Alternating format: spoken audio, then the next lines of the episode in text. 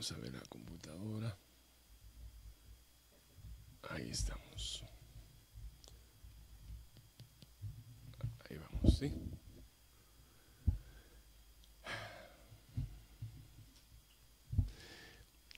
Bien, vamos a ver.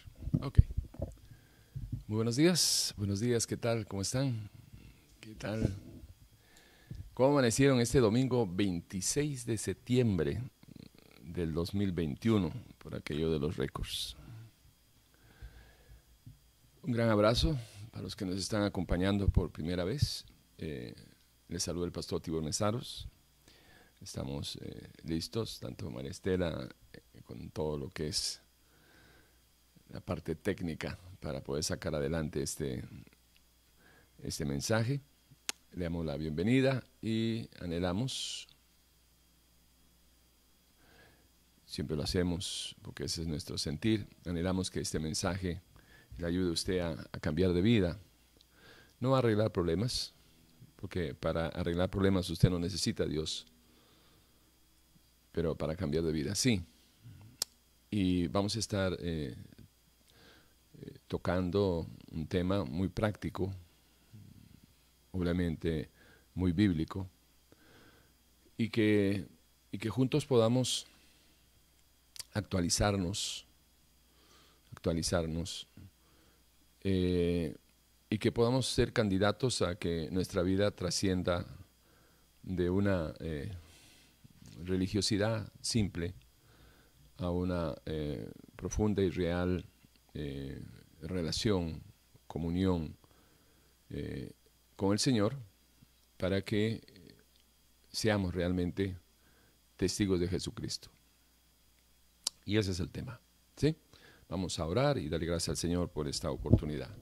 Padre Santo, muchas gracias Señor por permitirnos un día más de, de vida, un día más de predicación, de compartir su palabra, Señor, para todas aquellas personas que, que anhelen en su corazoncito eh, realmente conocerlo a través de su palabra, a través de lo que escrito está, de las revelaciones suyas, Señor. Y que hoy sea un tiempo de oportunidades aprovechadas, que podamos ser eh, el medio que usted use, Señor, para que eh, su palabra alumbre el entendimiento de muchas personas, sobre todo aquellas que están anhelando eh, conocer el camino, la verdad y la vida que usted eh, presenta en la Biblia, en la palabra de Dios. Gracias, Señor, por esta oportunidad. La vamos a aprovechar, Señor, y que cada uno pueda disponer todo su ser espiritual, mi cuerpo, a recibir esta enseñanza que viene de la palabra de Dios. Amén. Amén. Y amén. Bien. Bueno, bueno. Hemos preparado un material eh, con una precisa intención de que usted eh, pueda trascender, de creer en Dios, creer en el Señor y trascender a ser un testigo de Jesucristo. Eh, en la vida, cada uno de nosotros eh, tenemos un testimonio que compartir o verdades, tristes verdades que ocultar. Es decir, testimonios que, que nunca vamos a dar eh, porque entendiendo la gravedad de los hechos, pues ocultamos eh, atestiguar contra nosotros mismos. Eso se da un día sí y otro día también. Los frutos de nuestros pensamientos se hacen visible a través de nuestros testimonios, es decir, a través de nuestros hechos. Nuestros hechos testifican visiblemente lo que uno tiene en, en su mente, en su memoria, lo que aprobamos o rechazamos. Y la suma de esos hechos son lo, son, son lo, que, lo que da vida, lo que da forma a nuestro testimonio, a nuestro testimonio personal. Eh, para ser reconocidos como cristianos de buen testimonio, debemos de ser consecuentes con lo que hablamos, con lo que decimos que creemos. En otras palabras, debemos de ser consecuentes con la fe que decimos tener como cristianos y actuar de esa manera. O sea, una, persona eh, íntegra, cristiana, si no, no puede ser íntegra, le duela quien le duela y brinque quien brinque. Un cristiano íntegro piensa de una manera, siente de la misma manera y actúa de la misma manera. ¿Sí? No hay aquello de que pienso de un modo, siento de otro modo y actúo de otro modo. Eso, eso, no, eso no, es integridad en, en un cristiano.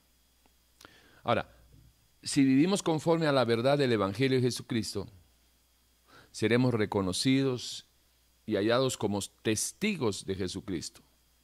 Testigos verdaderos conforme a las sagradas escrituras, siempre y cuando, siempre y cuando vivamos conforme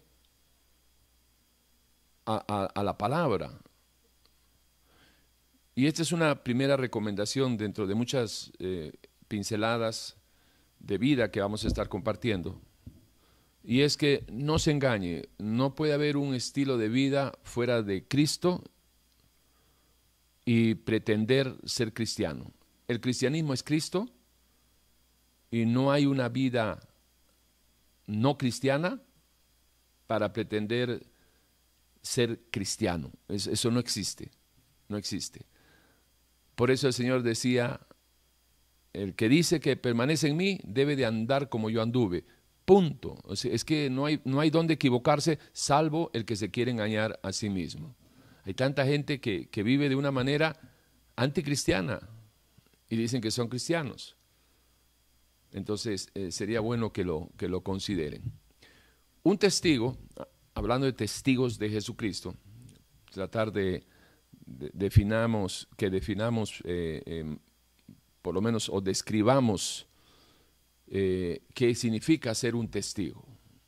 Para luego, obviamente, ya, ya viene la, letra minuta, testigo de qué o, testigo de quién. Lo que a nosotros nos interesa en este día es de que aprendamos y que nos ubiquemos si somos o no somos testigos de Jesucristo. Ahora bien, eh, un testigo es aquella persona que declara, manifiesta haber visto u oído o haber vivido algún evento personalmente, haber estado ahí, haber presenciado algo, sea que lo haya visto, sea que lo haya oído. Entonces, cuando esa persona manifiesta lo que vio, lo que oyó, no lo que alguien más dijo, sino lo que él vio y lo que él oyó, entonces, esa persona cuando manifiesta eso, está testificando, dando su testimonio sobre algo del cual, de un evento del cual él es testigo. Testigo de primera mano. Testigo porque lo vio, testigo porque lo escuchó, testigo porque lo vivió. Y cuando lo que vio, oyó y vivió en su declaración, en su, eh, a la hora de testificar, está de acorde a la realidad, es un testigo verdadero. Si realmente lo que dice es lo que se ajusta a la realidad de lo que vio y de lo que oyó o de lo que vivió, es considerado un testigo verdadero. El falso testimonio es penado en las leyes no solo de la antigüedad, sino también en la actualidad. Penado con cárcel. En el tiempo de, Moisés, cuando dan las leyes, en el libro de Deuteronomio, este, había pena de muerte para el falso testigo. Pero avancemos. Pero el que dice mintiendo que vio, que escuchó o que estuvo presente en algo que él no vio ni escuchó, es un falso testigo. Y el falso testigo sería bueno que usted lo ubique como un gemelo, como un mellizo de una persona mentirosa.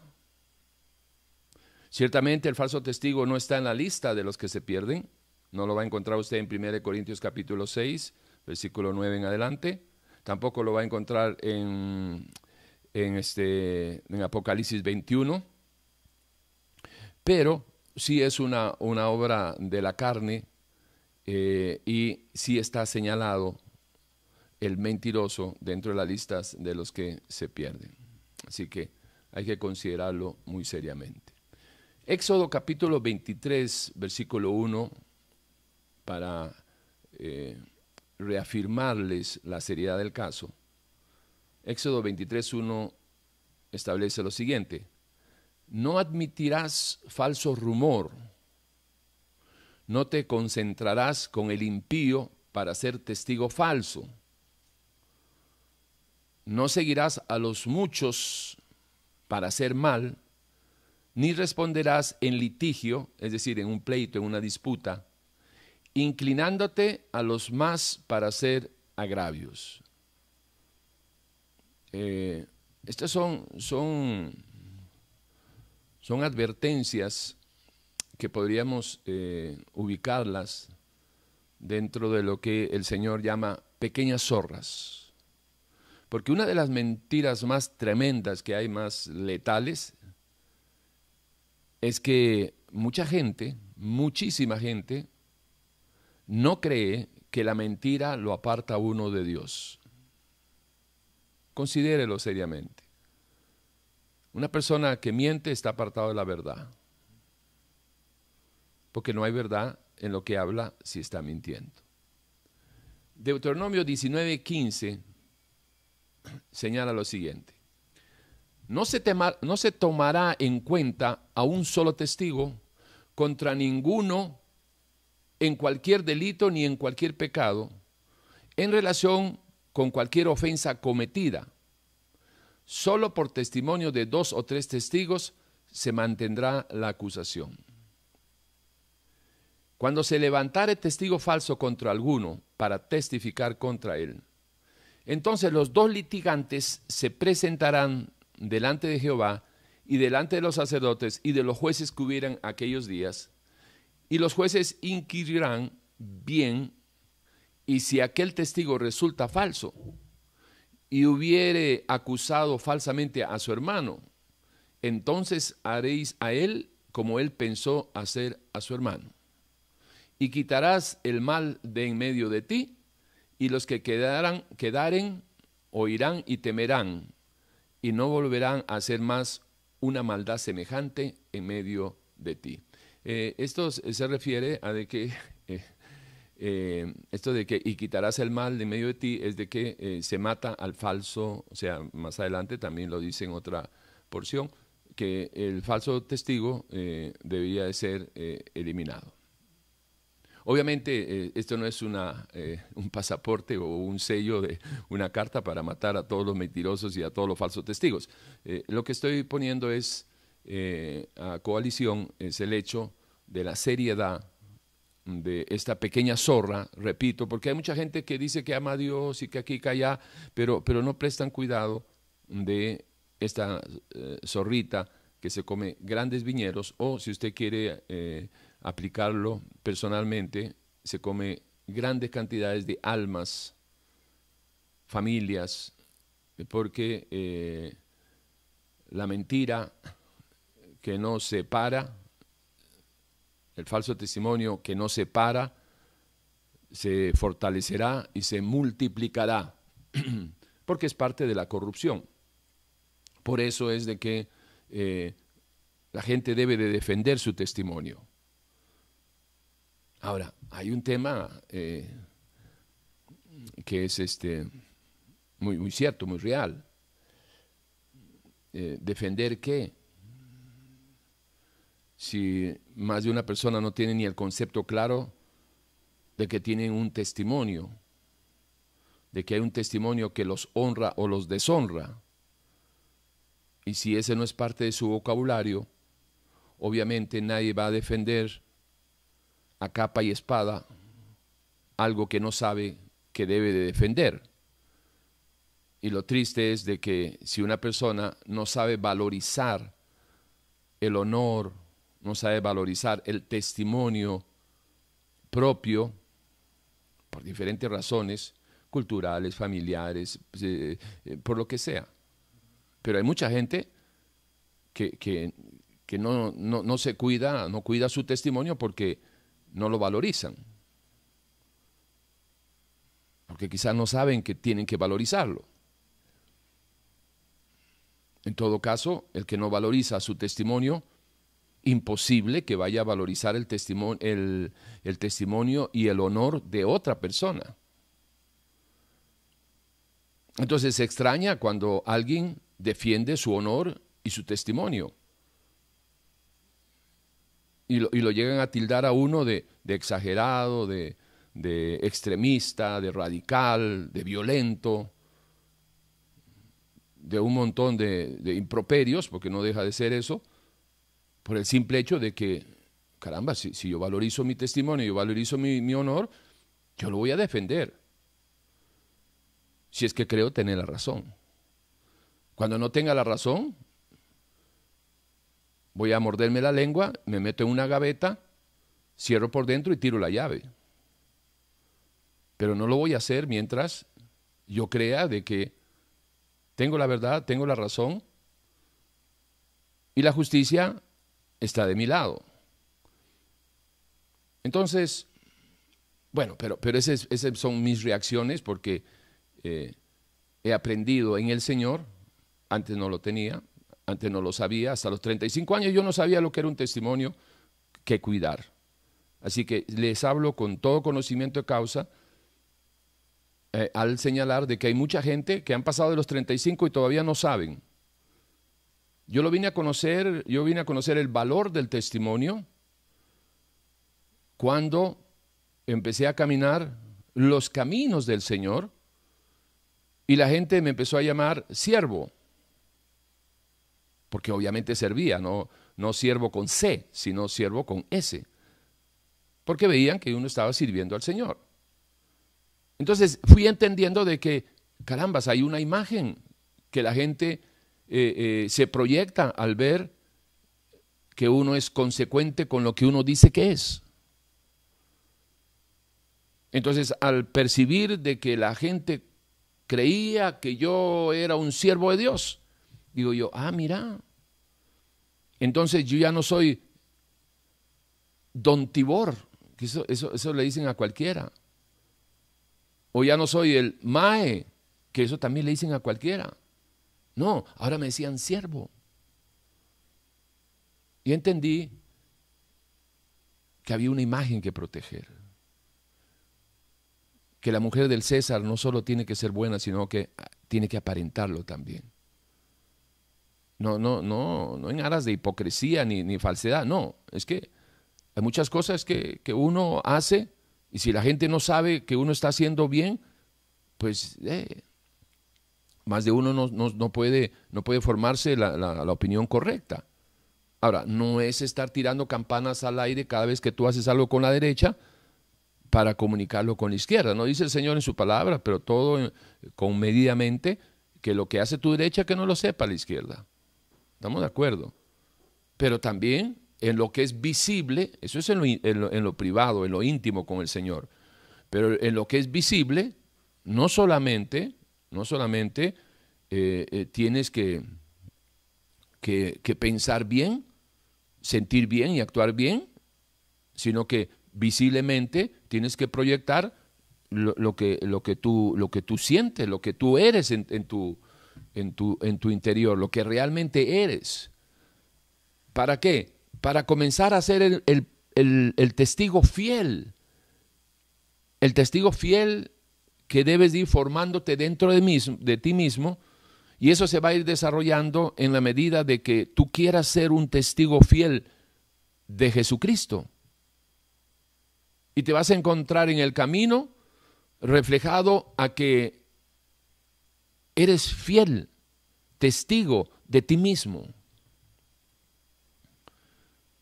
Por eso el que miente no solamente da, no solamente proyecta su realidad de que es un testigo falso, porque está diciendo eh, falsedades, sino que lo más triste es de que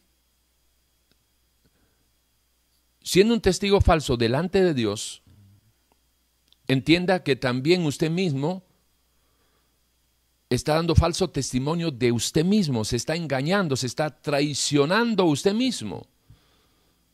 Es que la traición a la hora de que usted miente, la traición no es solo con Dios y con la gente, sino que es una traición a usted mismo. Se vale equivocarse, pero no se vale mentir, no se vale traicionarse uno mismo. Digamos, muchas gracias, Monester. Digamos de que usted, digamos de que usted no cree, cree en Dios, pero, pero no le cree a Dios. Bueno, porque usted no lo ha visto, porque usted todavía no es, no es testigo de nada. Entonces déjeme plantearle lo siguiente. ¿Usted sabe que usted existe? ¿Sí? Ok. ¿Usted se considera, no sé, un, cristiano? ¿Un buen cristiano? Usted, usted, dentro de usted nada más. Ok. Y usted puede ver la diferencia de que usted puede equivocarse en decir algo. Ve la diferencia con mentir y traicionarse usted mismo cuando usted miente y usted ya no es quien dice que es. Cuando usted miente, usted ya no es quien dice que es. Cuando usted da un falso testimonio, usted ya no es quien dice que es. Esto es importante, muy importante que lo entienda que ese, ese estilo de doble vida eh, no calza, no, no tiene cabida en, en, un cristiano.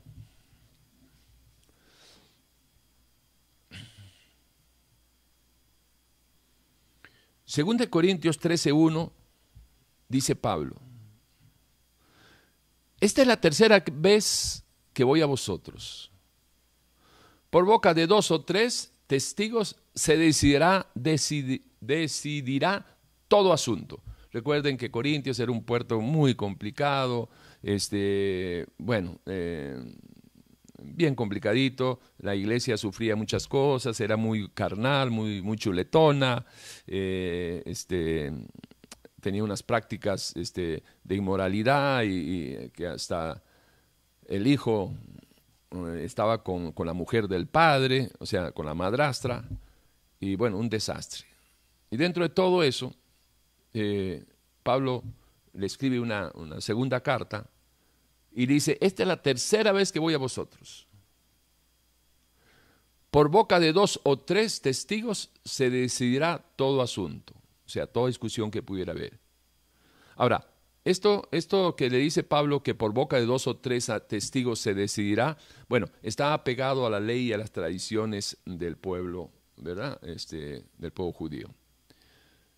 Versículo 2 del, del capítulo 13 de la segunda carta de Corintios. He dicho antes y ahora digo otra vez como si estuviera presente.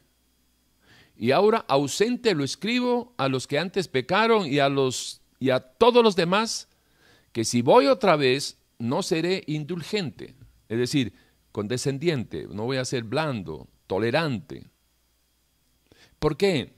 Porque lo que se está, lo que está en la mesa de trabajo, no son, no son asuntos, no son asuntos que tengan que, tengan que, que, que ver simplemente con la vida diaria, etcétera, etcétera, sino que Pablo lo que está hablando es de que en el reino de Dios, en el reino de Dios, se debe de manejar, se debe de manejar las cosas como Dios espera, como Dios espera que se manejen. Y para eso están las escrituras, para que usted sepa que Dios espera de, de los que son o de los que dicen que son cristianos, Dios espera una vida nueva. ¿Sí? Entonces usted lee, ¿verdad? que, que, se quiten el odio, la violencia, las mentiras, esto, el otro, y que empiecen a caminar bien y bajo la ley de Cristo, del amor, etcétera, etcétera. Entonces, esto es lo que dice, dice Pablo. Ya no voy a ser indulgente, olvídese. Esta vez dice, no seré, que si voy otra vez, no seré indulgente. Cuando uno vive dentro de una sociedad, ahora se podría hablar globalizadamente, está así, donde todo reina en lo permisivo. Cuando uno trata de llevar una, vida cristiana, en santidad, eh, tratando de honrar a Dios en, en, su palabra, en obediencia a su palabra, usted va a ser tildado, si usted está caminando así, usted va a ser tildado de radical, de un montón de, de, conceptos peyorativos y, y, no son cosas, no son, no son conductas que son ni reconocidas dentro del grupo de, de disque de cristianos, no son reconocidas porque te van a taldar más bien de legalista, de religioso, de radical, etcétera, etcétera, por el simple hecho de que usted quiere caminar conforme a la palabra. ¿Qué cosas? ah? Y como usted no quiere darse esos, esas libertades que hoy encontramos en muchos lugares, desde el púlpito comienza y, el libertinaje termina en la plaza de fútbol. Y como muchos no quieren caminar lo que conforme al cristianismo de Cristo, prefieren la religión evangélica. ¿Qué cosas? Entonces no espere usted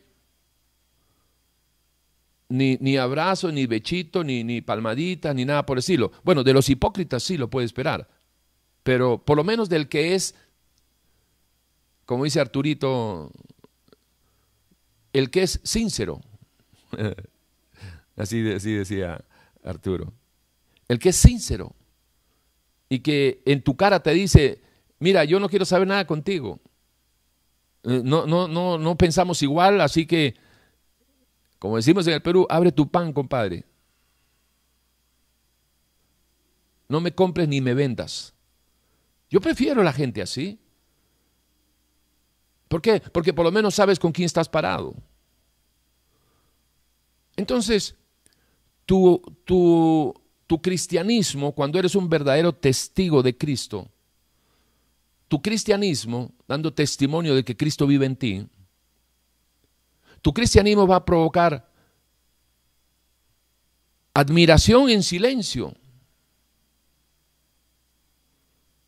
envidia en silencio, y hay que ver cuál de las dos cosas se manifiestan. Si uno te va a aceptar y te va a reconocer. O, sinceramente, o esa envidia va a ir creciendo y algún día se va a manifestar. Y así es. O sea, no estoy inventando nada, no estoy diciendo algo que, que no, no haya pasado, ya pasó y pasará mil veces más. Este, este, este, mensaje es para que usted reflexione, se dé una oportunidad. Esto no es para sacar amén y contarle chistes ahí para que se ría. Para eso está Dante Gebel.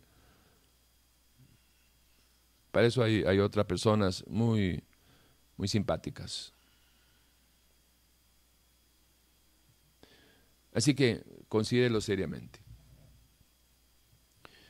Juan 7:51 dice, ¿Acaso juzga nuestra ley a un hombre a menos que le oiga primero y sepa lo que hace?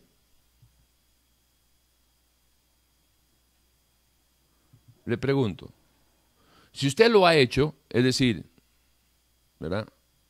Ha participado o usted fue quien inició una infamia, una calumnia, una mentira. Usted ha dado falso testimonio de una mujer, de un hombre de una pastora, de un pastor, de un siervo, de una sierva, si usted ya lo ha hecho, es decir, a menos que usted lo haya oído o usted haya visto o usted le haya preguntado a esa persona si es verdad lo que alguien está chismoseando por allá. Si usted no ha hecho eso, le recomiendo, le recomiendo de que vaya arrepintiéndose. Vaya arrepintiéndose. Leo de nuevo para ver si nos entendemos. ¿Acaso juzga nuestra ley? Está hablando el Espíritu de Dios a través de la palabra. ¿Acaso juzga nuestra ley a un hombre a menos que le oiga primero y sepa lo que hace? Si usted se identifica en ese grupo, recuerde que es tan culpable el que mata a la vaca como el que le agarra la pata. Ahora que está a tiempo, que su pecado no le hayan alcanzado todavía, no espere, no espere a cosechar esos frutos tan feos. Proverbios 14, 5 dice lo siguiente, el testigo verdadero no mentirá, mas el testigo falso hablará mentiras. Busca el escarnecedor la sabiduría y no la halla. Mas al hombre entendido la sabiduría le es fácil. Es que eh, eh, dice el Señor que el pecado lo entontece a uno. O sea, eh, cuando, uno, cuando uno se aparta del camino, la verdad y la vida que presenta nuestro Señor Jesucristo, es decir, se aparta de la relación con Él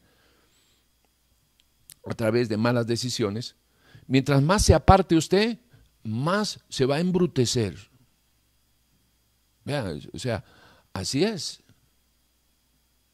El pecado lo entontece a uno. Lo entontece. Solo la palabra de verdad alumbra el entendimiento y usted puede percibir esto es correcto, esto no es correcto. Esto está bien, esto no está bien. Pero sin la palabra que alumbre el entendimiento, la palabra de verdad, la mentira le oscurece a uno. Le oscurece y, yo he conocido gente tan, tan centradita y todo mientras caminaban en, en la palabra. Y cuando empezaron a apartarse de la verdad para abrazar la mentira y ser copartícipes y todo el asunto, empezaron a tomar unas decisiones que aunque usted le diga, mira, pero, pero, pero, pero este es un vaso de agua, esto es un vaso, este es un vaso y esto es agua, ¿entiendes? Sí, pero no. Muchacho. Ok. Versículo 7 del, de Proverbios 14 dice, se lo leo todo para, para agarrar el paquete entero del 5 al 7. El testigo verdadero no mentirá, mas el testigo falso hablará mentiras. Busca el escarnecedor la sabiduría y no la halla. Es decir, el, que anda mal está buscando el bien, pero no la, va a, no la va a encontrar porque la está buscando en el lugar incorrecto. No hay ninguna verdad en la mentira. Nunca vas a encontrar verdades en medio de la mentira. Mas el hombre entendido que anda en la verdad, la sabiduría le es fácil, es decir, se da cuenta de las cosas rápidamente y dice, ah, no, esto es así, esto es así, ah, ok, perfecto, ok. Versículo 7, vete de delante del hombre necio, porque en él no hallarás labios de ciencia, está apartado de la mentira, de la verdad, y andando en la mentira no hay sabiduría, no hay ciencia. Primera Timoteo 5:19 dice lo siguiente, contra un anciano no admitas acusación, sino con dos o tres testigos. Imagínese que usted sea una de esas personas, que viene un falso testigo y le da un falso testimonio en contra de, un anciano, en contra de, obviamente ahí se está refiriendo a alguien de la iglesia que tenga algún puesto de responsabilidad eh, por, su, por su tiempo, por su por su entrega, etcétera, etcétera. Y, Pablo, inspirado por el Espíritu de Dios, le escribe a Timoteo y le dice, Timoteo, en la iglesia que estás ordenando ahí, organizando, contra un anciano, no admitas acusación sino con dos o tres testigos. Ahora, imagínese que usted haya escuchado una acusación en contra de una persona en general, y con mayor razón si es un anciano, si es un pastor, una pastora, si es un siervo, una sierva, y que usted aceptó de buenas a primera lo que ese falso testigo le dijo, sin ocuparse, fíjese la, la insensatez, sin ocuparse, sin tomar la, decisión sabia de preguntarle a ese hermano, a esa hermana, a ese siervo, a ese pastor o a esa pastora, de preguntarle sobre lo que usted escuchó o sobre lo que usted le dijeron directamente. Y sin hacer eso, sin consultar, usted abrazó esa, esa acusación, tomó partido, rompió relaciones con, la, con, la, hermana, con el hermano, con el pastor, con, el siervo, la sierva que, que fue acusado o acusada. Usted abrazó la acusación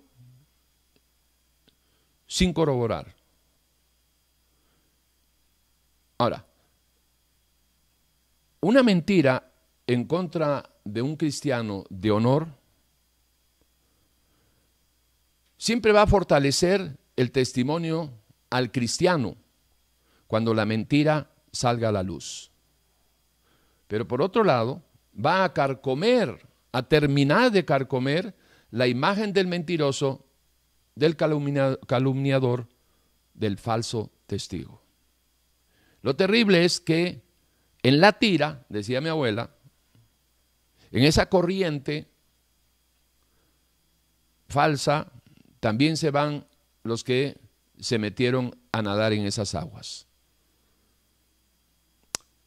Quisiera decirle, ya que estamos hablando de aguas y de corrientes, quisiera decirle que solo los ríos no se devuelven. Solo los ríos no se devuelven, por un lado, esa es la frase muy conocida, pero habría que agregarle que tampoco se devuelven los necios y los orgullosos. Pero si usted ha sido partícipe de alguna acusación, conforme eh, nos enseña y nos advierte 1 Timoteo 5:19, contra un anciano no admitas acusación, sino con dos o tres testigos. Si usted ha sido partícipe o si usted fue el que lo inició, inició mi recomendación sería, deje el orgullo a un lado, deje la soberbia a un lado, deje la necedad a un lado y arrepiéntase.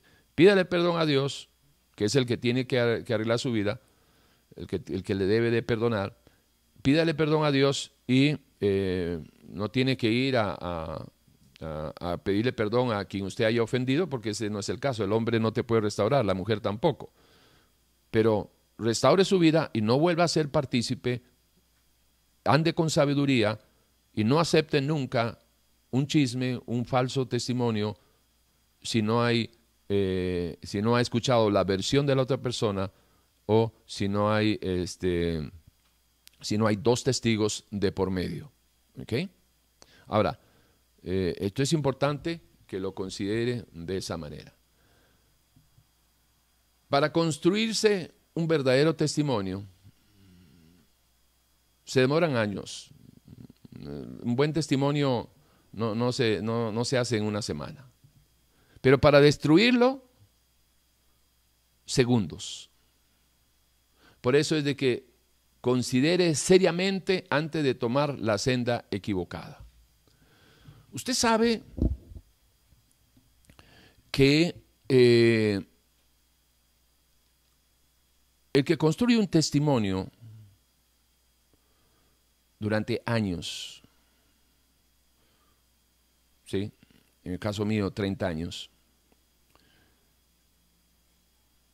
solo yo puedo destruir mi testimonio tomando una terrible, terrible, terrible eh, decisión que sería de pasar de ser un testigo de Jesucristo a ser un falso testigo de Jesucristo cuando hable de las maravillas de Jesucristo, de la verdad de Jesucristo y del amor de Jesucristo y, del perdón de Jesucristo y eso y, otro, y que no lo esté viviendo yo.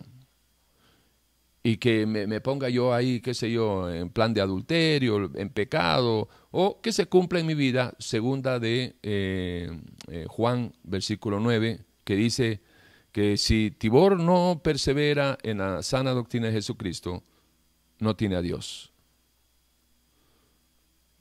y se extravía, dice, si no persevera en la sana doctrina de Jesucristo y se extravía, no tiene Dios. Pero si Tiborcito persevera en la sana doctrina de Jesucristo, tiene al Hijo y tiene al Padre. Entonces, ¿quién es el que puede destruir el testimonio de alguien? Y poniéndome como ejemplo de mi testimonio, yo, nada más yo. ¿Cómo? Mintiendo, mintiendo, mintiendo se cae el testimonio. Es que eh, eh, lo que pasa es eso, de que mucha gente no considera que, el mentiroso ya es un hombre sin Dios. Entonces, eh, yo no puedo vivir del testimonio de hace 30 años si hoy ya no hablo con la verdad y soy un mentiroso. Pero ¿cómo, cómo, cómo llegar a esa conclusión con personas que no, personas que no, que no valorizan que no se, apropian de, de la palabra, de esas pequeñas zorras que hay que cuidarse y por menospreciarlas, no las cuidan. Por menospreciarlas, la descuidan. ¿Cómo, cómo, alguien puede entender la belleza, por ejemplo, de, de, de la playa Playa Zancudo, que es una playa muy linda aquí en Costa Rica, o Playa Conchal.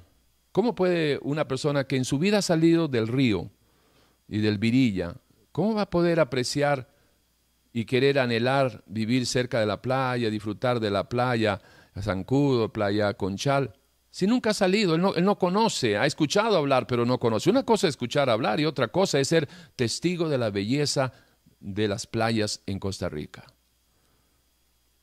Bueno, eso trasládelo a todos los ámbitos. Si yo ignoro, lo, eh, si no conozco de primera mano algo, es imposible que lo vaya a desear. Es más fácil que las personas rechacen a priori las cosas. Que, es que me estás acordando de, un amigo que hace poco vino y, en primera instancia, ¿quieres esto? No, no, no, no pero pruébalo, ¿ya lo has probado? No, pero es que no, quiero, pero pruébalo. Y cuando lo probó, uy, qué rico. Bueno, igual es. Hay mucha gente que puede rechazar a priori, en, eh, en primera instancia, sin conocer grandes cosas del Señor, grandes verdades del Señor, porque no las conocen, no las valorizan. Y es igual con este tema del testimonio y de ser testigos de, Dios, testigos de Jesucristo, perdón, y del valor del testimonio, el valor de la honra. Si hay mucha gente que ni conoce esa palabra, ni la conoce. La ha escuchado, pero no la conoce. Una cosa es escucharla, otra cosa es conocerla. Yo he escuchado hablar de, del doctor Franklin Chan, pero no lo conozco. Yo no sé si él toma café o, toma té, no sé. No sé si es zurdo o derecho, no lo sé. No lo sé, no, ¿por qué no lo sé? Porque no lo conozco. Pero usted no sabe de Franklin Chan. Sí, sí sé de Franklin Chan, pero no lo conozco. Y además de uno sí sabe, ha escuchado hablar del honor, de la dignidad. Ha escuchado hablar de eso. Pero no la conoce. Y como no la conocen, es entendible que no la pueden defender. Y es entendible también que critiquen a todos aquellos que queremos defender nuestro honor, nuestro testimonio. Uno, uno, lo entiende, uno lo entiende. Y por eso hay que luchar para que por lo menos la gente que a uno le interese, ¿verdad? por lo menos a la gente que uno crea que, pueda eh, entender, este, puedan percibir cuál es la verdad y quién tiene la verdad y quién no la tiene. Y a veces uno pues ya entendiendo de que la gente no quiere, no es que no pueda, es que no quiere, porque ni lo intentan, pues ok, perfecto, cada uno puede hacer uso y mal uso de su libre albedrío y tomar la decisión que quieran, ¿no? Así es. Entonces uno no puede forzar a alguien a, que, a que entienda. Ni Dios lo hace, menos Santibor lo va a hacer. Yo puedo llevar una yegua al, al río, pero no la puedo hacer tomar agua. Ok. Entonces, eh, esto es muy importante, todo es importante. Hebreos 11.1 nos muestra eh, una, una, senda de cómo, cómo poder, eh, ¿cómo se llama?, alcanzar un buen testimonio. Dice Hebreos 11.1, es, coma, pues, coma, la fe, la certeza de lo que se espera, la convicción de lo que no se ve. Porque por ella alcanzaron un buen testimonio, perdón, alcanzaron buen, no dice un buen, alcanzaron buen testimonio los antiguos. Versículo 6, pero sin fe es imposible agradar a Dios, porque es necesario que el que se acerca a Dios crea que le hay y que es galardonador, galardonador de los que le buscan. La verdadera fe, hermanos, la verdadera fe que en obediencia obra con amor, de seguro que va a poder desarrollar un real y verdadero testimonio. Usted no es testigo por conocer pasajes de la Biblia, pero sí lo es o lo puede ser cuando pueda usted testificar lo que usted vive de Dios. Lo que, lo que su cristianismo está puesto en, la, en la balanza de la vivencia. Entonces ahí sí usted va a poder ser un verdadero testigo porque va a tener un testimonio que testificar. O sea, yo no puedo testificar lo que no vivo. Yo puedo comentar lo que vivo, perdón, puedo comentar lo que veo, perdón, puedo comentar lo que escucho de alguien o, leo de algo, ¿sí? Yo puedo leer un libro, puedo leer la Biblia, puedo leer toda la Biblia, pero yo no voy a dar testimonio de lo que he leído porque yo no he sido testigo, no tengo nada que testificar. El que no es testigo de algo no tiene nada que testificar. Nada, absolutamente nada. ¿Ok?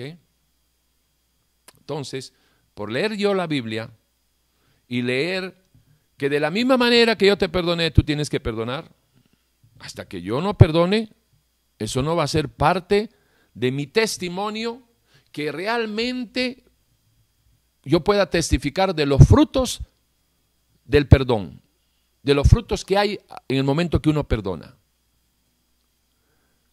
Por ejemplo, en, en este desagradable episodio que acaba de pasar en, la iglesia, solo para los que les interese eh, cómo me siento, eh, quisiera decirles de que no solo de parte mía, sino también de Maristela, no, no tengo y no tenemos ningún resentimiento, ni odio, ni rencores, ni nada, por ninguna de las personas involucradas, por ninguna. Cuando ustedes nos han escuchado explicando lo que ha pasado, es porque teníamos que dar nuestra versión pública de lo que en los corrillos y en, los, en, los, en, las, en las catatumbas, ¿sí? en los túneles secretos, estaban ahí murmurando y chismoseando y, y despellejándolo a uno. Entonces yo vengo y hago público. ¿Por qué? Porque yo no puedo ir a buscarme y a meterme en cada uno de esos túneles. Entonces hago público algo que en los corrillos estaban hablando y hacemos manifiesto, damos testimonio de lo que realmente pasó y por qué se cerró la iglesia. Punto. ¿Ok? Ahora bien, el hecho de que uno haya dicho las cosas y obviamente no lo podíamos decir con traje de baño y con una sonrisa y con un vaso de tequila, festejando y, contentos y, felices de la vida y, pintados de payaso. Obviamente éramos sinceros y estábamos expresando, expresando ¿sí? la situación súper incómoda, triste, que sí dolió, que es muy diferente a que una, tú te puedes hacer una herida en, la mano o donde sea, te duele en ese momento, pero caramba, esa herida sana, esa, herida cierra. Y las, heridas limpias sanan más rápido. Entonces, que uno haya dicho, sí, esto pasó así, así, así, y esto pasó así, así, así, y él dijo, y yo le dije, y esto fue así, y él no quiso, y sí quiso, y no de este. O sea, todo lo que se dijo, ¿sí? Eso no implica en ninguna, ninguna manera, y este, para los que se hubieran preocupado, ¿verdad? De alguna manera de que uno esté resentido o, con odio, nada. ¿Sabe qué es lo que nos dolió? Nada, absolutamente nada. ¿Sabe qué es lo que nos, nos, nos dolió y todavía, por lo menos, hay que reconocerlo, nos duele? Es el hecho no de la deslealtad personal, no de la deslealtad personal, sino el hecho de que se está arruinando todo un testimonio. No, es que se está, no, ya se arruinó todo un testimonio de 12 años, de 12 años de restauración, lo votó por mentiroso, por falso testigo. Y eso es lo que a uno le duele. ¿Por qué? Porque de parte, en esto sí yo tengo que hablar personal, porque yo soy, yo soy el que más ha caminado con él. De, parte mía, carambas, 12 años ahí hemos ido a predicar juntos a Nicaragua y hemos hecho tantas cosas juntos. Y, ese cariño y todo que había, escúcheme bien, porque eh, yo, yo, no, yo no me contradigo, de la forma que piensas, así sientes. Siempre se lo digo a ustedes. Bueno, yo también estoy en esas. Yo, yo lo aplico para mi vida. Yo pensaba bien de él, ahora eh, pensaba bien de él, sentía bien. Ahora no, no puedo pensar bien de él cuando yo sé lo que es, que él ya no es la persona a quien yo pensaba bien. Él ya no es esa persona. Esa persona eh, eh, ya, eh, ya no está, desapareció. ¿Y, dónde desapareció? Él mismo lo mató. ¿Cómo lo mató? Sí, el mentiroso mató al, al que yo conocía, al que era hombre de verdad. La mentira lo mató. Entonces, yo no puedo seguir pensando perdón, yo no puedo seguir sintiendo bien eh, el, cariño, la amistad y la hermandad y, el, y, y, con siervos y todo el asunto, cuando aquí yo ya entiendo que ese no es la persona que yo le abrí mi corazón, la casa y todo el asunto, ya no es esa persona. ¿Me entiende? Eso, eso es cristianismo puro. No odies, perdona de la misma manera que Dios te ha perdonado. A eso estamos este, intrínsecamente ligados en obedecer. ¿Por qué? Porque de la misma manera que el Señor perdonó en la cruz y dijo el Señor, este, Padre, perdónalo porque no saben lo que hacen, él no, él no recibió el agravio. Él lo que le está doliendo es de que esa gente lo está agrediendo, lo está matando a él. Ok, de esa misma manera, siguiendo esa misma, esa misma enseñanza de nuestro Señor, ¿sí? uno está obligado, eh, por, obligado por la naturaleza cristiana a perdonar, pero no estamos obligados a que sigamos poniéndole la nuca o llamando lo que no es como si fuera, porque aquí no es aplicable eso. Yo no puedo seguir llamándolo siervo porque ya no es un siervo. No lo puedo seguir llamando mi amigo porque no es mi amigo y él rompió esa amistad. No puedo hacer eso. ¿Me entienden? Entonces, yo, yo no me puedo engañar yo mismo porque y, tratar de, de justificar algo que solamente del lado de él puede arreglando sus cosas con el Señor, ¿sí? Justificar no se puede justificar. Arreglar, sí. Restaurar, sí. ¿Quién? Dios que lo restaure. Pero el testimonio ya está muerto. Ahora tiene que, conquistar, tiene que luchar por hacer un nuevo testimonio, empezar de cero. Ya votó 12 años, quemó 12 años de su vida. 12 años. ¿Por qué? Por falsos testimonios. Así de sencillo es. Y lo, y lo terrible es de que está acarreando en esa carreta, está acarreando a todos aquellos que no, parece que no, que no conocían este, eh, Juan 7, 51. ¿Acaso nuestra ley juzga a un hombre a menos que lo haya oído? Que lo, que, perdón, a menos que lo oiga primero, no haya. Que lo oiga, que lo oiga primero y sepa lo que es, que lo que hace. ¿Sí? O, ¿dónde está el otro? Bueno, ahí está. O eso de no, admitir un falso rumor si primero no se...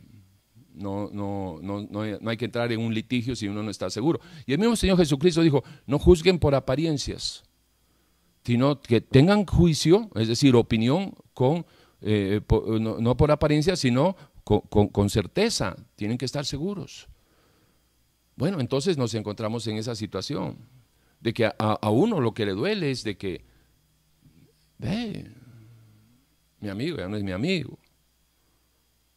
Este, mi hermano no puede ser mi hermano porque Dios no, camina con los mentirosos. Entonces, mientras su padre era mi padre, éramos hermanos. Ya no puede ser siervo porque un siervo que, miente, que da falso testimonio, no es un siervo. Ahora, esas son conclusiones de, alguien que, que, valoriza conforme a la palabra las cosas que son.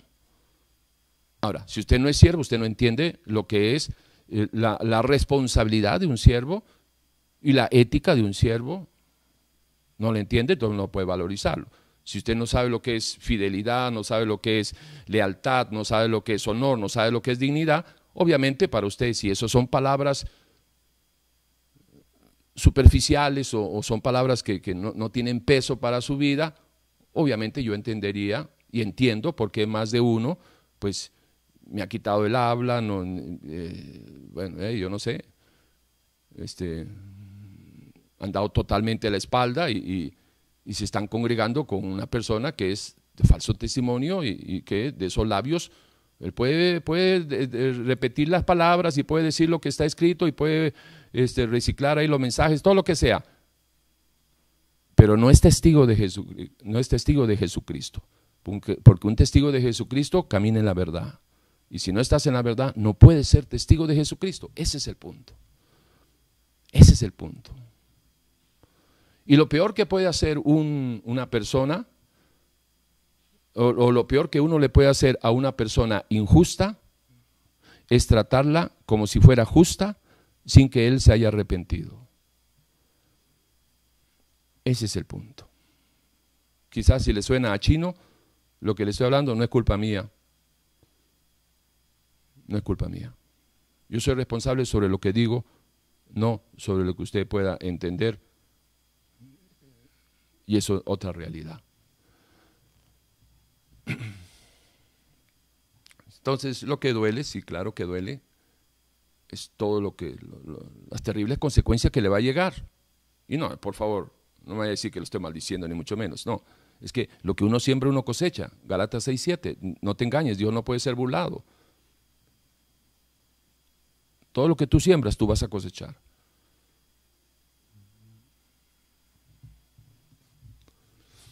Bien, entonces, eh, la verdadera fe que en obediencia obra con amor es el camino más seguro para desarrollar un real y verdadero testimonio. Usted no es, un testigo por conocer los pasajes de la Biblia, lo es si puede testificar que usted vive lo que Dios dice que el cristiano, el que diga que es un hijo de Dios, una hija de Dios, puede y debe de vivir según las sagradas escrituras.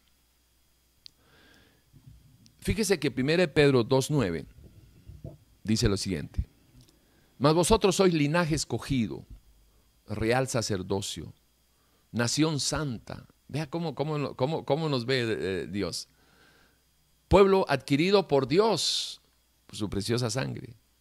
Ahora, ¿y para qué? Para que anunciéis, anunciéis las virtudes de aquel que os llamó de las tinieblas a la luz admirable. Para que anunciemos, para que anunciemos las virtudes de aquel que nos llamó de las tinieblas a la luz admirable. Ahora, es imposible ser testigo de Jesús si aún seguimos en tinieblas. Ahora, esto de las tinieblas se lo resumo en una sola palabra. vivir en tinieblas en una sola palabra.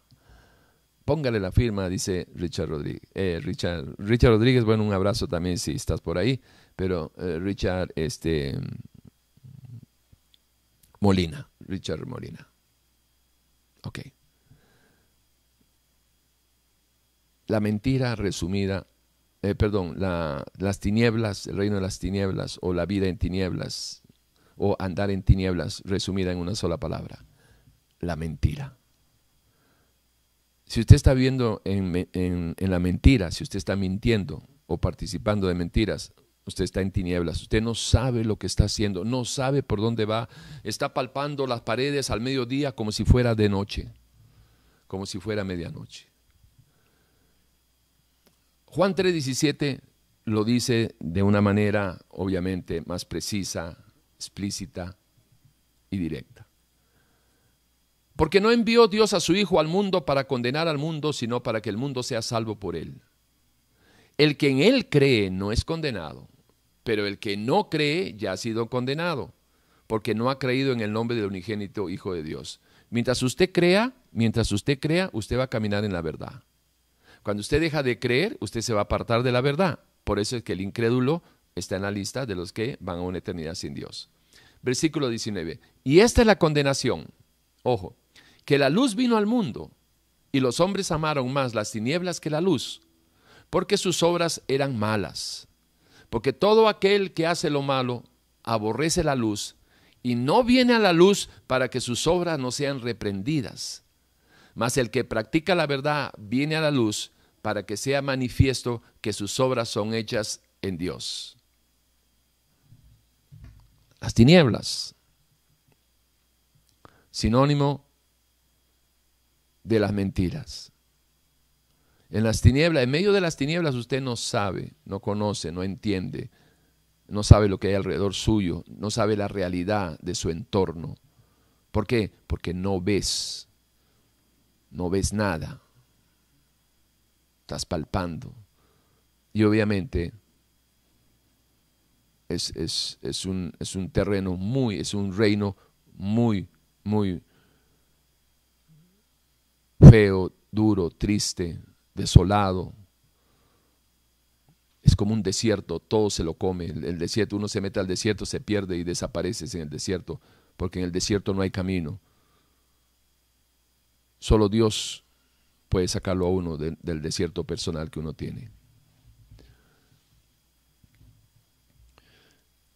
La peor mentira es que la mentira no te separa de Dios. Los falsos testimonios contaminan a los participantes. Encontré una palabra, emponzoña. Qué raro, ¿eh? Emponzoña. Es decir, infecta, contamina tanto al falso testigo, el que da falso testimonio, como a sus oyentes. Y, es, es infeccioso y, es destructor porque rápidamente el que acepta el chisme empieza a destruir la imagen del otro, del que recibió. No es jugando.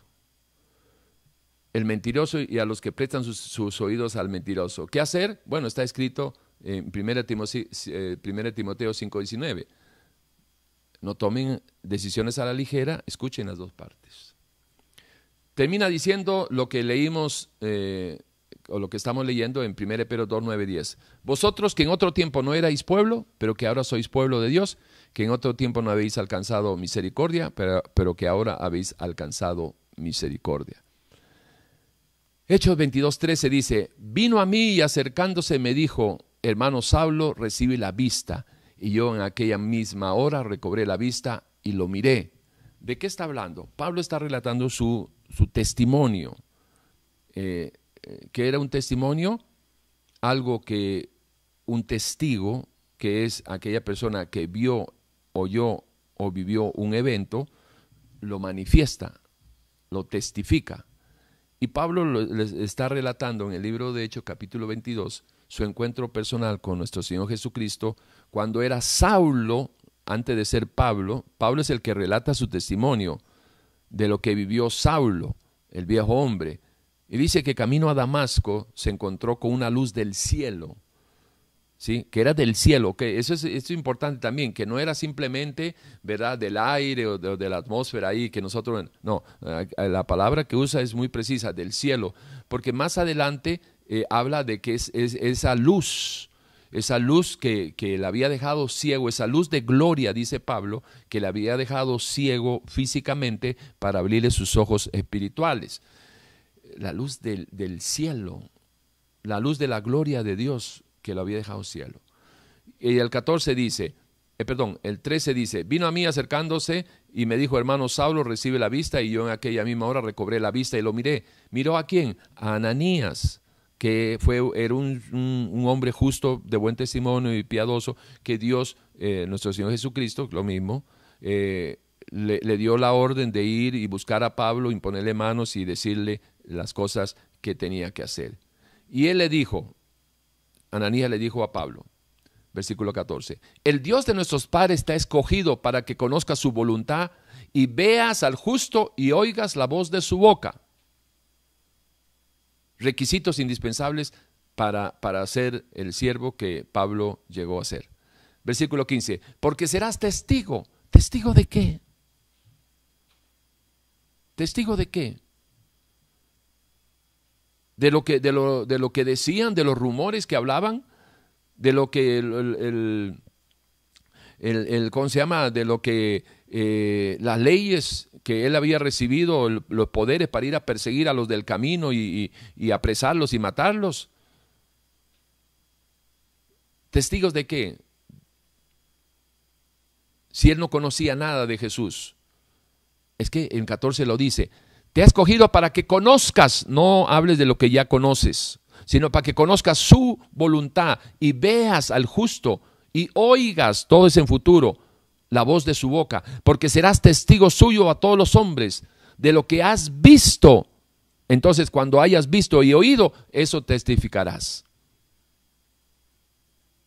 Entonces, esto es, importante que, que entendamos que los testimonios de los cristianos son frutos de la obediencia a la palabra de Dios, la que nos garantiza su presencia si es que permanecemos en su palabra.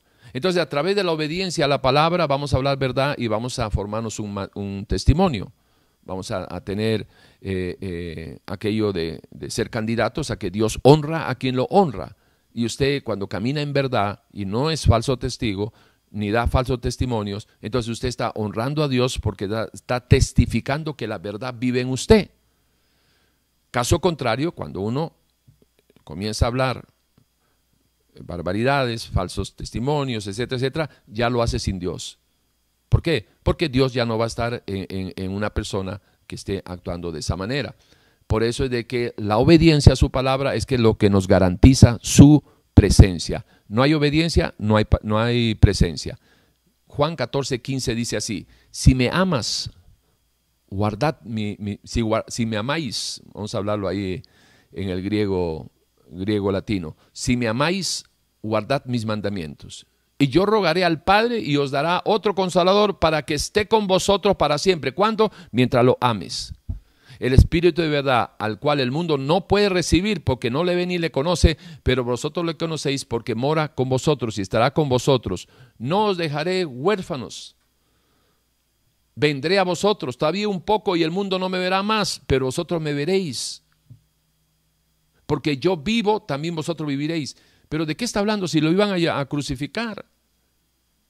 Y el mundo no me verá más, pero vosotros me veréis. ¿Qué podemos ver de, o sea, tratando de, de, como de personalizar y cristalizar este pasaje de Juan 14, versículo 19? Esta promesa de Dios, un poco más, y el mundo ya no me va a ver, el mundo no lo va a ver. ¿Por qué? Porque no lo va a tener. ¿Y eso, qué es eso de ver? Bueno, ver es conocer, sinónimos de ver, conocer. ¿Y cómo podemos ver y conocer? Bueno, cuando ya uno se haya arrepentido genuinamente y haya nacido de nuevo, la nueva criatura se va a relacionar con el Espíritu de Dios. Y el Espíritu de Dios va a tomar de lo que es de Jesús y le dice que se lo va a confirmar a la nueva criatura. Entonces usted va, a ser testigo, testigo de, de, experiencia, de vivencias de la verdad de Cristo en usted y solamente, eh, y no solamente va a decir, repitiendo que Cristo resucitó, ¿verdad? Lo que, lo que dice 1 Corintios 15, 3 en adelante, que Cristo resucitó al tercer día conforme a las escrituras. No va a decir eso nada más, porque ahí usted no es testigo, ahí usted está leyendo y repitiendo algo que escrito está. Que no estoy diciendo que no sea verdad, lo que digo es de que usted no es testigo de eso. Pero cuando usted sabe a través de ese nuevo nacimiento y, a través del conocimiento de la palabra y la vivencia de la palabra, que usted ya no es el mismo de antes, que usted está cambiando, que usted está menguando en el viejo hombre, en la, en, la vieja criatura, y esta nueva criatura, eh, ¿cómo es posible de que esté amando lo que, lo que el Señor ama? Y de que esté aborreciendo lo que el, Señor aborrece, y de que se goce con, las cosas del reino, y, de que se sienta eh, honrado que, que, podamos sentirnos que, somos realmente hijos de Dios y que, y que tenemos eh, ese testimonio que, dice que el Espíritu da testimonio a nuestra conciencia de que somos hijos de Dios. Para ser testigo de eso, de, para ser testigo de Jesucristo, tiene que haber vivencia. Tiene que haber vivencia. Usted tiene que vivir, usted tiene que vivir cosas que naturalmente no lo haría.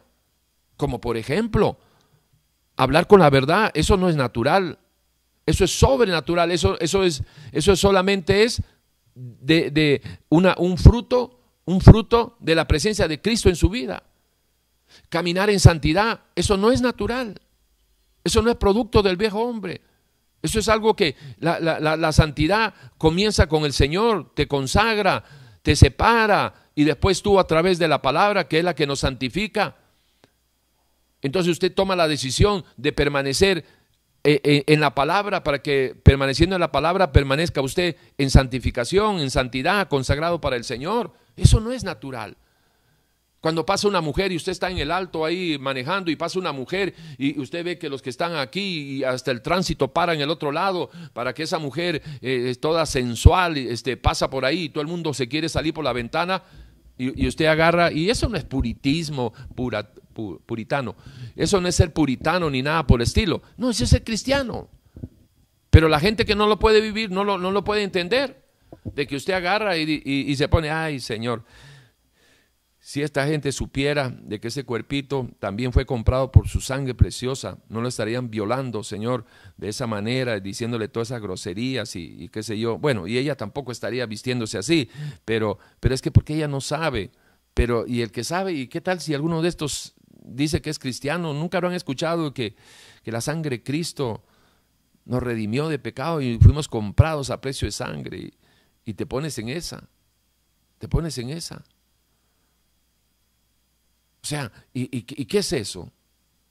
Es que eres testigo de que realmente Dios te, te limpió la conciencia a ti y te quitó la perversidad y, y lo lascivioso que uno era y lo perverso que uno era. Y cuando tú puedes dar testimonio de los cambios de tu vida, que esos cambios solo pudo haberlo hecho el Cristo resucitado, entonces usted tiene un testimonio, testimonio que dar de que Cristo vive en usted. Porque usted no tendría esa vida apegada en armonía a Cristo si no fuera porque Cristo vive, mora en usted. Y su cuerpito viene a ser lo que dice el Señor, templo de su Santo Espíritu. Entonces, todas estas, todas estas convicciones, estas vivencias a través de la obediencia a la palabra de Dios, lo hacen a usted un testigo de lo que está viendo y oyendo, porque usted sabe la integridad que usted vive, usted la conoce. La santidad que usted quiere vivir, que usted anhela vivir, solo usted lo sabe y el Señor también, y bueno, y los demonios también. Pero, pero sí es una realidad que sí se puede hacer eso. Sus, sus, sus batallas internas, las batallas de Dios que usted está peleando, todas las cositas que usted está haciendo por y para el Señor, lo hacen usted un testigo de Jesucristo. Un testigo de Jesucristo. Y entonces, usted va a poder dar testimonio porque usted es un testigo. Y usted va a poder testificar de que Jesús es quien dice que es. Y de que usted puede llegar a ser lo que el Señor dice que puede llegar a ser y que usted puede llegar a vivir. Porque ya está viviendo lo que el Señor dice que y espera que estés viviendo. Sed santos porque yo soy santo. Y cuando usted está viviendo en santidad, usted es un testigo de Jesucristo y puede dar testimonio que sí se puede vivir en santidad. Los que no lo crean, agárrense el primer bus que va para la sabana y, y, guíndese del techo si quiere. Así de sencillo. Así de sencillo. Y ojo, que yo no solo estoy hablando por lo que nosotros vivimos, aquí en casa, en nuestro ministerio, sino estoy hablando por gente que, que, a través de la comunicación que tenemos hemos visto su crecimiento, lo que han menguado, lo que han crecido. Mujeres valientes y esforzadas, siervitas de Dios, hombres valientes y esforzados, siervos de Dios, que caminan en santidad que caminan en, aras de agradar, de honrar al, al, Señor y que están preparados para su muerte. Ya están listos, ya con pasaporte en mano, pasaporte celestial, selladito y todo, visado para la eternidad. Es que, es que eso es, eso es lo, que, lo que uno esperaría como, como fruto de la presencia del Espíritu de Dios en su vida, para que usted pueda dar testimonio de la vida de Dios, de la vida de Jesucristo. Y se puede, claro. Viva lo que ahí está escrito y usted va, a ser un testigo de Jesucristo y, va a poder dar testimonio de Jesucristo. Bien, eh, debemos de replantar los propósitos por el cual nos acercamos al Dios Creador. Si yo le preguntara esto, ¿qué le impulsa a usted al escudriñar las escrituras? ¿Qué le impulsa, qué le motiva a estudiar teología? Al tratar de llevar una vida disque cristiana. ¿Qué le impulsa? ¿El ser salvo? ¿Alcanzar la vida eterna? ¿O escapar del infierno, de una condenación eterna? Si por ahí va su respuesta, eh, bueno, en este caso serían muy tristes y muy pobres sus motivaciones. Yo le propongo, y se lo voy a dejar como tarea, le propongo en esta hora una nueva expectativa cristiana, bíblica, para los que andan en los, en los caminos que acabo de mencionar, es decir, para los que andan buscando a Dios, un día sí, un día no, porque están tratando de alcanzar la salvación, de que les vaya bien, de que salvar su, su, matrimonio porque se está divorciando, este, porque necesita trabajo o está con problemas de salud o lo que sea, pero no es por conocerlo a Él. No es por conocerlo y amarlo y caminar con Él. Entonces, mi propuesta es la siguiente, una alternativa que realmente lo lleve a usted a que, a que pueda trascender de la religión a una relación. Y es que, escudriñando las escrituras, pero con la intención de conocer a Jesucristo, porque si conoces al Hijo, el Hijo te lleva al Padre. Si recibes primero al Hijo, recibes al Padre. Nadie viene al Padre si no es por mí. Eso hay que entenderlo, pero no vas a ser testigo hasta que no lo vivas. Entonces, escudriñe las escrituras. Este es mi consejo y, mi, tarea para usted. Escudriñe las escrituras, pero no por un bienestar suyo, aquí en lo temporal, ni un bienestar allá en la eternidad, sino escudriñelo por conocer a la persona de Jesucristo para caminar con Él, tener un testimonio y poder testificar, ser testigos de que la vida de Él en usted. Búsquelo para conocerle, para amarle, para servirle, para adorarle. Y de seguro que eso le va a revolucionar totalmente su estilo de vida religiosa. Eh, en la Biblia encontramos todas las preguntas, todas las cuestiones, eh, todas las dudas que usted pueda tener, sus respuestas están en la palabra. Ahora, no es seguro de que a usted le vaya a gustar las, respuestas que usted va a encontrar. Por ejemplo, si usted tiene un, novio o una novia que, no es cristiana y usted dice que es cristiano, pues en la Biblia, eh, si usted se encuentra con un pasaje que dice yugo es igual no funciona, usted va a tener que cortar esa relación, porque va a ser la destrucción de su vida cristiana. Entonces, no siempre va a encontrar en las escrituras lo que usted quiere como respuesta, pero siempre va a ser lo mejor para usted, aquí en lo temporal, con frutos allá en eternidad. Así que eh, va a ser lo mejor para usted, para sus, seres amados, y el buscar y caminar con nuestro Señor Jesucristo. Bueno, eh, esa es mi tarea, hasta aquí llegamos hoy. En la noche eh, vamos a continuar con la segunda parte eh, de Testigos de Jesucristo y recomendarles de que si no lo pueden escuchar a las 8 de la noche, que lo busquen en YouTube después. El, el, título de la noche va a ser Testigos de Jesucristo, parte segunda.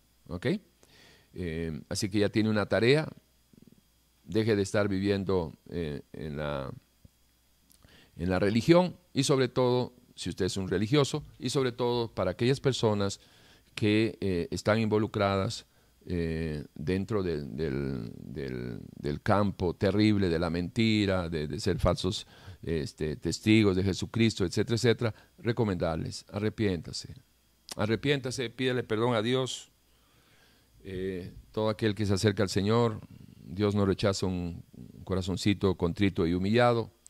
Hay poder en Dios para perdonarle y, bueno, y restáurese. Pero con el Señor, porque solo nunca se va a restaurar.